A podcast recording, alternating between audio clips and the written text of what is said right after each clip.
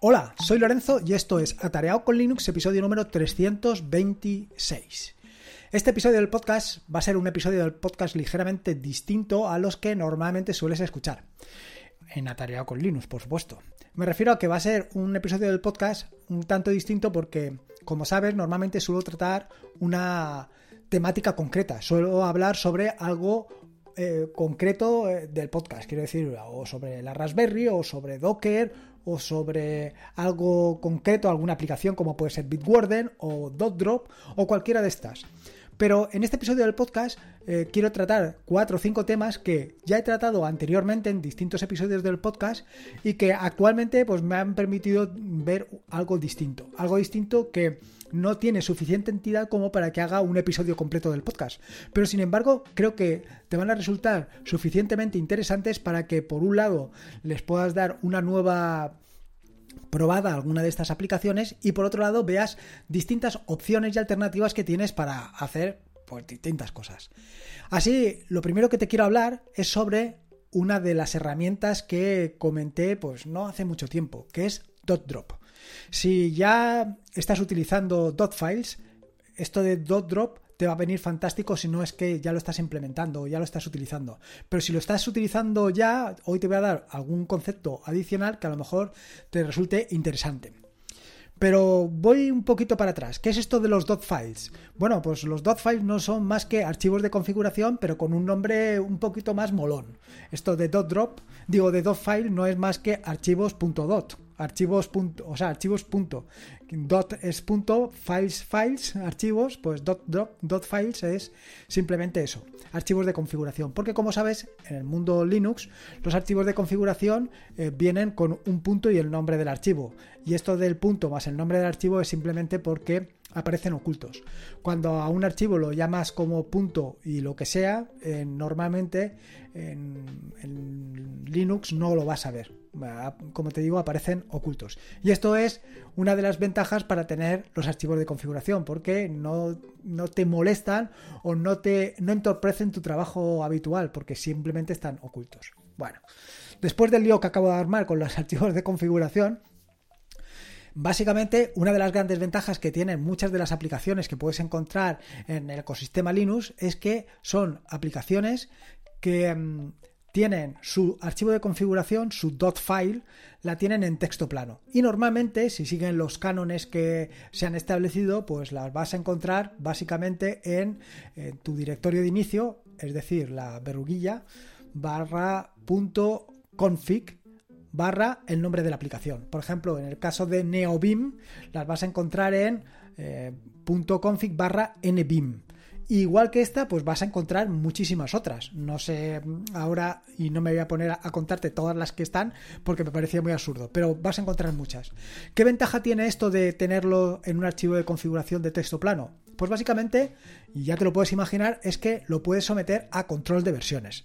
Puedes tener un control de versiones para tener tus archivos de configuración bajo control, bajo supervisión. De manera que si en un momento determinado cambias un archivo de configuración y no haces los cambios como deberías de hacerlo, quiere decir que a lo mejor te has equivocado o has metido una configuración que eh, pensabas que te iba a gustar una barbaridad y resulta que es un verdadero desastre, con un control de versiones simplemente tienes que hacer una marcha atrás y ya lo tendrías como deberías de tenerlo. Eso está muy bien, y no solamente está muy bien para ti, sino también para los demás, en el sentido de que si además de tenerlo en un control de versiones lo publicas en un repositorio como puede ser GitHub o GitLab, mucho mejor, porque estando allí otras personas como tú también pueden utilizarlo y hacer uso de esa fantástica configuración que has preparado para tu aplicación preferida, ya sea BIM, NeoBIM o la aplicación que quieras teniéndola con control de versiones, la puedes tener y la puedes compartir con todos los demás. Puedes hacerle la vida mucho más fácil a todos los demás. Es decir, para ser eh, o para compartir, para compartir utilizando estas herramientas como pueden ser las que te acabo de decir, GitLab o GitHub o cualquier otra, no es necesario que seas programador. No hace falta. Simplemente que eh, a lo mejor tienes un fantástico gusto estético y tus archivos de configuración, por ejemplo, de estos que te acabo de decir, de BIM, los tienes perfectamente ordenados, comentados y lo tienes todo muy bien estructurado y lo tienes compartido. Y cualquier otro también lo puede disfrutar puedes disfrutar de todo ese trabajo que tú has hecho. Y esto es una de las grandes ventajas de los files. En este sentido, hace ya bastante tiempo que yo vengo utilizando los dot files, pero los estaba utilizando, como comenté en un episodio anterior del podcast, con una herramienta de, ¿cómo te digo yo?, de confección propia. Esto tiene unas ventajas y unos inconvenientes. La ventaja de tener una herramienta propia para configurar, por ejemplo, el tema de los dot files, pues es que eh, se adapta perfectamente a tu flujo de trabajo. La herramienta que tienes casa como un guante. El inconveniente, pues el inconveniente básico de cualquier cosa que hagas tú, y es que la tienes que mantener. Así que en este sentido, durante algún tiempo estuve buscando una herramienta alternativa, una herramienta alternativa que ya te comenté en un episodio, que te lo dejo en las notas del podcast, y que se llama DotDrop. Esta herramienta es una herramienta fantástica que te permite, pues, eh, incorporar nuevos archivos de configuración a tus dot files, actualizarlos, restaurarlos, eh, mantener distintos perfiles para distintos usos. Quiero decir que puedes tener un perfil para tu trabajo, un perfil para tu casa y eh, aunque tengas los mismos archivos de configuración o archivos de configuración parecidos, va a mantener una eh, separación clara y física entre cada uno de tus perfiles. Pero no solamente tiene estas ventajas, sino una de las grandes ventajas o de las ventajas que yo he incorporado recientemente son las de las plantillas. Las plantillas lo que te permiten es modificar ligeramente el archivo de configuración y adaptarlo a, eh, a tus necesidades, en el sentido de que puedes adaptarlo, por ejemplo, para el caso de que sea un archivo de configuración para el trabajo, que no tiene que ser exactamente igual que para eh, tu casa. Por ejemplo, si tienes configuradas las redes Wi-Fi, Evidentemente, la red Wi-Fi del trabajo no va a ser la red Wi-Fi de tu casa. Puedes adaptar perfectamente ese archivo de configuración dependiendo de lo que quieras y esto mantenerlo. Pero claro, evidentemente tú ahí en ese archivo de configuración tienes información sensible. Información sensible que no quieres que otras personas la conozcan. Pero sin embargo, estás tan sumamente orgulloso de tu archivo de configuración que has decidido compartirlo con todo el mundo para que cualquier otro pueda eh, hacer uso de ese archivo de configuración y disfrutar tanto como tú lo estás haciendo. Vamos, un poco esto de compartir. En este sentido, ¿cómo lo tienes que hacer? ¿Cómo puedes compartir ese archivo de configuración sin dejar esa información sensible a vista de otros? Sí, lo podrías cifrar y subirlo cifrado, pero cualquier cosa que está expuesta es susceptible de que tarde o temprano eh, esa cifrado seguro deje de ser tan seguro como tú te pensabas. Así que lo mejor, como digo yo siempre, es si algo quieres que no se conozca, no lo hagas o no lo cuentes o nada de nada. Así que eh, recientemente he tenido que subir unos archivos de configuración a mis dot files que eh, pues tienen información relativamente sencilla. Eh, sencilla, no, sensible. No es muy sensible porque simplemente es la parte pública de unas claves público-privadas, pero sencillamente no quería que estuvieran ahí. Así que he hecho uso de esta característica de las plantillas combinada con las variables de entorno.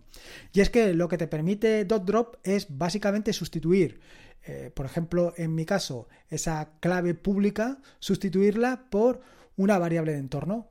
De manera que en la plantilla no aparece exactamente la variable de entorno, pero cuando yo cargo mi archivo .drop sí que carga las variables de entorno. Carga las variables de entorno y me permite ejecutarlo. Y cuando em, instalo esa configuración, cuando pasa esa configuración de mis dot drop, de mis dot files a su instalación definitiva, ahí es donde se hace el reemplazo. Y sin embargo, siempre que lo subo al repositorio, siempre que lo subo a GitHub, sube eh, la plantilla, no sube ese cifrado. Y ese cifrado se mantiene en un archivo .env, en un archivo de eh, environment, eh, que nunca, nunca, nunca, nunca va a subir a GitHub, ni a GitLab, ni a ningún otro de repositorio público. Con lo cual tienes lo mejor de los dos mundos. Esto es fundamental y creo que esto es algo súper interesante y que si estás trabajando con dot files, yo te digo que te recomiendo que le pegues un vistazo porque seguro que lo vas a disfrutar mucho. Ya te digo, las notas del podcast te dejo un enlace a DotDrop para que le pegues un vistazo. Y no solamente esto, sino también al antiguo o al anterior episodio del podcast para que veas exactamente lo que, lo que hay y cómo puedes hacer. Lo siguiente que te quiero hablar es sobre Bitwarden. Ya he vaya, he dedicado varios episodios del podcast a este gestor de contraseñas, Bitwarden. Para mí, Bitwarden es una herramienta eh, que se ha convertido en una herramienta esencial, un servicio que para mí es fundamental. Como comenté ya en anteriores episodios del podcast, eh, Bitwarden yo lo estoy utilizando de modo cliente. Quiero decir que Bitwarden em, está en los servicios o en los servidores de la empresa, de la empresa que ha desarrollado esta, este software open source pero yo he decidido contratar em, la cuenta mm, premium, creo que es, no sé si le llaman premium, pero bueno, la cuenta de pago, que son 10 euros al año, pues como comenté ya anteriormente en el podcast, por aquello de hacer una donación al, a este servicio, porque me parece un servicio brutal, me parece un software muy interesante y que deberías de tener. ¿Por qué? Pues son distintas razones y distintas razones que he comentado anteriormente. Por aquello de que se trate de una herramienta open source, que es una herramienta muy segura y sobre todo estable, hasta ahora no me ha fallado nunca. Em, es un servicio que te avisa si tienes contraseñas comprometidas y esto es algo que me ha resuelto la vida y ahora te comentaré. Y además es un servicio que no sé funciona muy bien y el precio que quieres que te diga 10 euros al año me parece un precio súper asequible, asequible. Y sobre todo es la independencia la independencia que tienes em, tecnológica. No dependes ni de Chrome ni de Firefox ni de cualquier otro navegador. Tus contraseñas las tienes tú las tienes tú y además están gestionadas de forma eficiente y eficaz por un servicio como es Bitwarden. Llegados a este punto y decirte eh, que hoy ya conoces a alguien en el que una contraseña la tiene comprometida. Sí. Eh, Seguro que has oído aquello de que tienes que utilizar eh, contraseñas diferentes, que por supuesto no puedes utilizar contraseñas como 1, 2, 3, 4, 5, 6, 7, 8 o contraseña como contraseña, o que para cada servicio tienes que utilizar una contraseña distinta, contraseñas que tienen que ser relativamente complejas, con letras, números, letras mayúsculas, minúsculas, caracteres alfanuméricos y si puede ser incluso en vez de palabras, frases, en fin, que tienes que complicarla lo máximo que puedas. ¿Qué es lo que sucede? Pues que hay veces que no lo haces. Por ejemplo, y este es el caso que te vengo a contar, hay un caso concreto en el que yo no lo hago y es cuando, pues, por determinadas circunstancias, me doy de alta en un servicio, en un servicio cualquiera, en un servicio que a lo mejor no vuelvo a utilizar nunca o a lo mejor sí, un servicio de estos que pruebas. Entonces yo siempre me doy de alta con el mismo usuario y la misma contraseña. Error, grave error. ¿Qué sucede? Pues que no recuerdo exactamente dónde, no, recuerdo exactamente en qué plataforma se vieron comprometidos mi nombre de usuario y mi contraseña, y apareció público en alguna lista. Esto inmediatamente me lo ha reflejado Bitwarden. Me ha dicho, este usuario y esta contraseña la tienes comprometida. Y no solamente me lo avisa Bitwarden, sino que a posteriori han intentado acceder a, mi, eh, a una cuenta concreta con ese usuario y esa contraseña. Y han intentado acceder no una sola vez ni dos veces, han intentado acceder de forma reiterada. Vaya, que siguen intentándolo. La cuestión es que les va a costar bastante entrar, porque eh, inmediatamente cuando intentaron acceder, pues eh, la plataforma donde la estoy utilizando me avisó de que había algún tipo de movimiento extraño o que habían intentado cambiar la contraseña. Eso es, habían intentado cambiar la contraseña y en el intento de cambio de contraseña me, me preguntaba si efectivamente era yo el que la quería cambiar. Evidentemente, ante tamaño error, decidí cambiar la contraseña y puse una contraseña completamente distinta a la que suelo utilizar. Una contraseña que creo recordar que tenía 18 caracteres, mayúsculas, minúsculas, alfanuméricos y números, por supuesto. Bien complicadito. Y eh, esto lo están intentando em, acceder mediante un bot porque siempre se hace a las horas en punto y a y media, creo recordar que era o sea, en punto y cada... Vaya, básicamente cada 30 minutos, pero exactamente a la hora. Supongo que estarán utilizando algún tipo de cron. Claro, eh, como bien sabes, esto de descifrar una contraseña por fuerza bruta simplemente es cuestión de tiempo. Pero de tiempo si eh, lo estás haciendo reiteradamente y cada poco tiempo. Si lo haces así como lo están haciendo, pues probablemente tarden varios miles de años en conseguir descifrarla. Bueno, cuestión de la vida. Pero bueno, como te decía, ya conoces a alguien que tiene o que tenía más bien una contraseña comprometida y que además le están intentando acceder. cuestiones, de, cuestiones de la curiosidad. Así que, eh, ¿qué quieres que te diga? Solamente te puedo decir que pongas contraseñas completamente distintas, primer caso, eh, que nunca utilices la misma contraseña para el mismo servicio y por supuesto que utilices Bitwarden. Lo siguiente que te quería contar es sobre el tema de los contenedores. Y es que en estas últimas semanas estoy disfrutando de esto de hacer imágenes para contenedores, pero como un gorrino en un charco. Vaya, estoy disfrutando una cosa que no es normal, una cosa bárbara. En principio lo estoy utilizando para distintos microservicios, distintos microservicios que además los estoy implementando en el canal de Discord que viene asociado con aquellos que habéis decidido apoyar el proyecto atareado.es, sobre el que hablaré un poquito más adelante, de forma eh, periódica. Eh, son determinados microservicios que estoy poniendo poco a poco en marcha. Eh, algunos ya están implementados, como puede ser el tema de los libros o otros que están a medio implementar, como es el caso de eh, los trucos, los consejos, los tips y, em, y los retos. Esto lo tengo a medio. Pero bueno, al final yo te quería hablar un poco del tema de los, de los contenedores, porque eh, lo, cierto es que lo estoy disfrutando muchísimo, porque no solamente estoy haciendo contenedores para esto, sino que además estoy haciendo determinados contenedores eh, para casi cualquier cosa que te puedas hacer una idea. ¿Y por qué?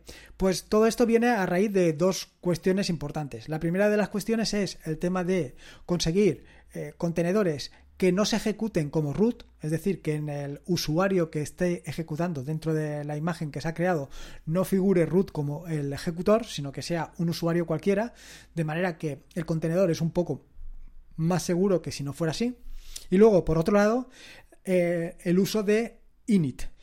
Este eh, bueno, de init no, de tini, este gestor de mm, procesos que funciona como init pero para contenedores la verdad es que eh, no me había dado cuenta yo hasta el momento, bueno, hasta el momento no, hasta hace ya bastante tiempo, pero no me había dado cuenta de el tiempo que tarda un proceso en detenerse si no está preparado de esta manera, sino que eh, funciona de manera habitual. Que hay veces, pues eso, que han quedado eh, procesos en marcha y cosas que pues no, no tienen mucho sentido.